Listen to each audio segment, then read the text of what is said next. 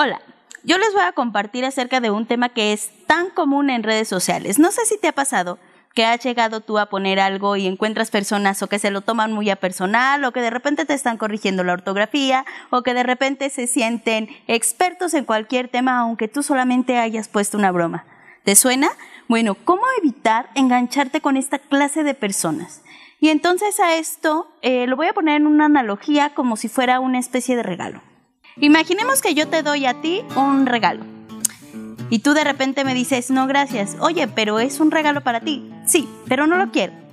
¿Qué hace la otra persona? No le queda más que llevarse su regalo.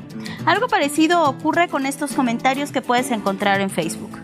Cuando dicen que la otra persona te hace sentir mal o te hace enojar, yo te preguntaría, ¿realmente es que el otro lo haga o es que tú decides apropiártelo y engancharte con eso?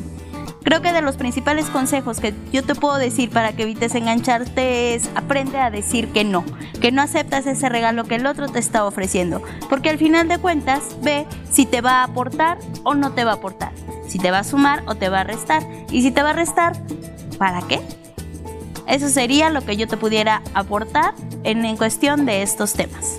Espero que estos consejos puedan serte de utilidad, sobre todo para que vayas desarrollando esa capacidad de decir no y vayas siendo mucho más productivo, evitando engancharte con gente que solo quiere absorber tu energía.